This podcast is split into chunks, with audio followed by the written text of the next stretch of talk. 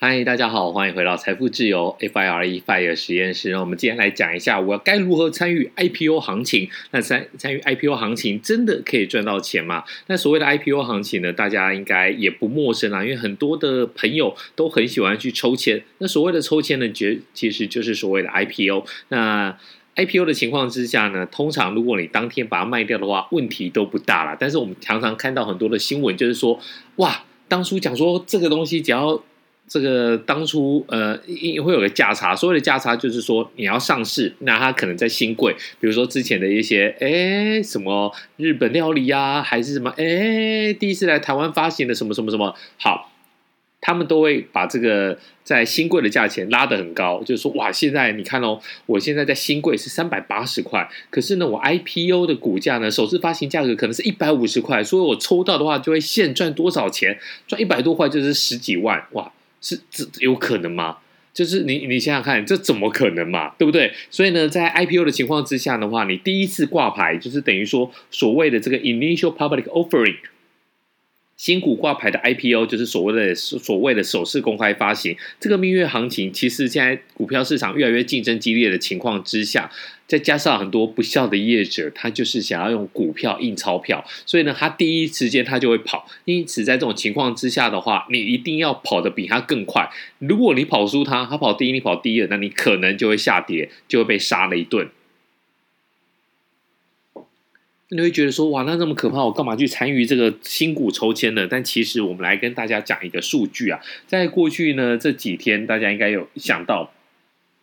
在九月九号的时候，就是我们常常吃的这个八方云集的锅贴嘛，它挂牌上市，它的股票代号是二七五三呐。那它一共提供了一千三百二十张的股票，一千多张的股票在九月三号进行抽签，每位投资人申购抽签一张为限。结果呢，一千三百二十张的股票有多少人要来抽签？呃，因为一个人整个抽一张嘛，所以呢，涌入了二十八万七千一百一十九件符合申请资格的申购单，可能有更多人，但是他不符合申请资格，所以呢，你就用这二十八万七千一百一十九件来算的话，中签率竟然只有百分之。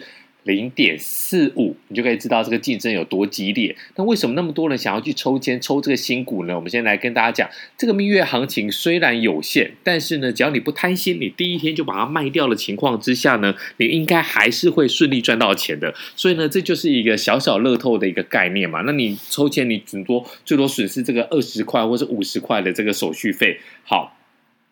那一般人来讲的话，一般投资人要参与新股 IPO，在新股申购最常见的方法就是我们讲的这个申购抽签啊，这应该可以算是一种老少咸宜、胜率又蛮高的投资方式。就是我们讲的，你要跑得快，那你在第一天通常都不会有太多的问题啊。但你想想看，这个真的有可能说每一次都都这么好吗？我觉得当然不可能啊。所以呢，其实大家在做这件事情的时候，大家也要想一下，那要应该怎么做？应该怎么做会比较好？就等于说呢，你第一天卖的时候呢，用八方云集来讲好了。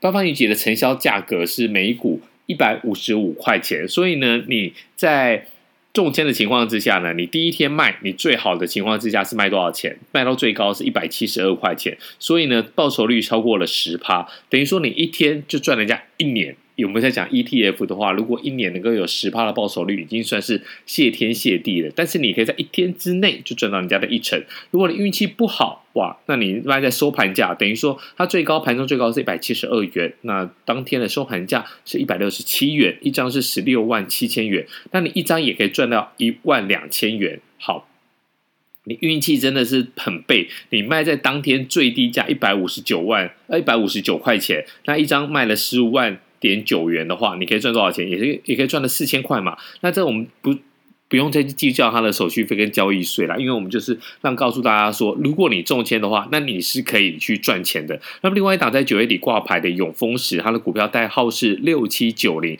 那么它上市的一个成交价是多少钱呢？是五十五。元呐、啊，那它是提供四千六百张的股票给投资人来抽签，不过有也是增多周少啊。那总共有十七万件的合格申购单，中签率是比高八方云集高了不少啊。不过也是二点七一趴啦，等于一百件里面大概可以抽到二点七件，等于一百个人里面大概是有三个人不到可以中签呐。但是呢，当中天卖掉的话，最高他讲的五十五块钱的，成交价嘛，对不对？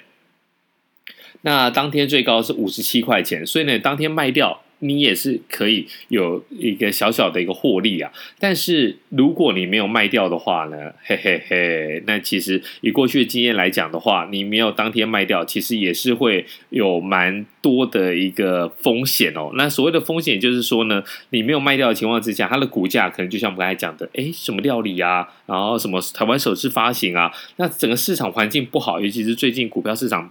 这个震荡比较大的情况之下，如果有这种 IPO，你第一天没有卖掉的话，其实它就是回归到它市场的一个估值。可能它只是名气好听，可能它的大股东要股票换钞票，那么第一天它一定要把价格稍微撑住，没有撑住，它自己也卖不到好价钱。所以呢，你一定要它跑第一，你跑第二，你一定不可能让它这种事情发生，你一定要跑得比它更快。那简单来讲，你就一张而已。以这流动流流通性来讲的话，这个就是小散户的一个优势。他手上可能有几万张，那你就一张，你一定是卖得掉，那就不用太担心。那么另外，我们最近也常常听到很多的这些老师或是教主，他们也说：“哎，我们可以用这个 ETF 来做，ETF 也可以抽签吗？”其实。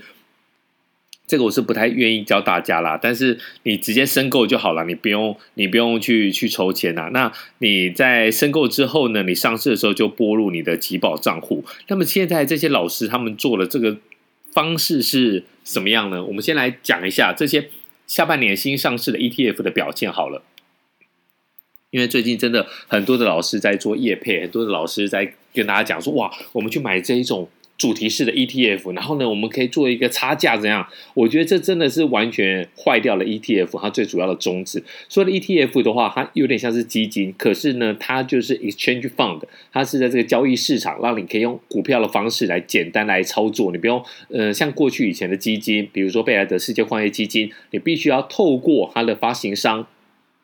或是银行，你去跟他申购，然后呢，再去呃做一些很复杂啦，你这样来来回回至少三到五天。那 ETF 的话，就可以当天及时的一个买卖。我们先看一下这些老师，他们卖的非常喊的非常开心的这些国泰。智能电动车，好，股票代号是零零八九三，上市日期是七月一号。好，它上市价是十五点零七元，那收盘价是十五点二八了，那差不了太多。那但是呢，哎，中信小资高价三十呢，它的股票代号是零零八九四，它是八月十三号上市的，上市的收盘价就是当天上市日当天是十四点九八，那十月十五号的收盘价是十四点四，所以呢。的的第一档嘟，它是赔了三点八七趴。那另外一档呢，在这个中信绿能及电动车呢，是股票代号 ETF 代号是零零八九六。那九月十六号上市，上市价是十五块。那十月十五号的收盘价呢是十四点四八元，也是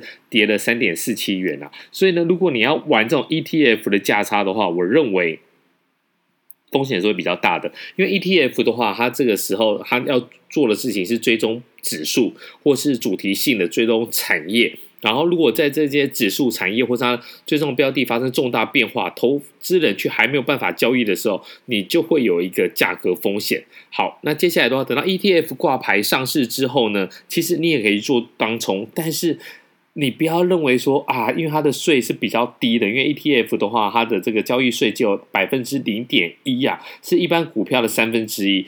但是其实我们就是讲到底啦，你在这个 ETF。你从这个参与募集到实际上市会有个空窗期，然后再就是它 ETF 也不是这样让你这样子去玩的啦。所以呢，以这个接下来我们来讲，我们刚刚讲的这些来说的话，这些 ETF 真的都会有部分的一个风险啊。那如果你在玩当冲，就去玩个股就好了，因为部分的 ETF 还有流动性的风险。如果你想卖卖不掉，那就是一个 GG 的状况。因此，在这个参与。抽签是不是好事？是好事。中签爽不爽？中签很爽。但是如果你没有当天跑掉的话，那你可能就要担承下来的风险。那再另外一点，你也要去看一下它背后的金主，也就是我们说的大股东到底是谁？然后能不能值得你信任？如果可以值得信任，那当然没有问题。如果不值得你信任的话，你就要小心，他们就是来股票换钞票。好，那我们这一集先讲到这里。如果有任何问题的话，欢迎你来五星留言评论。那我们看到五星我们就会回答。好，那下一集再见，拜。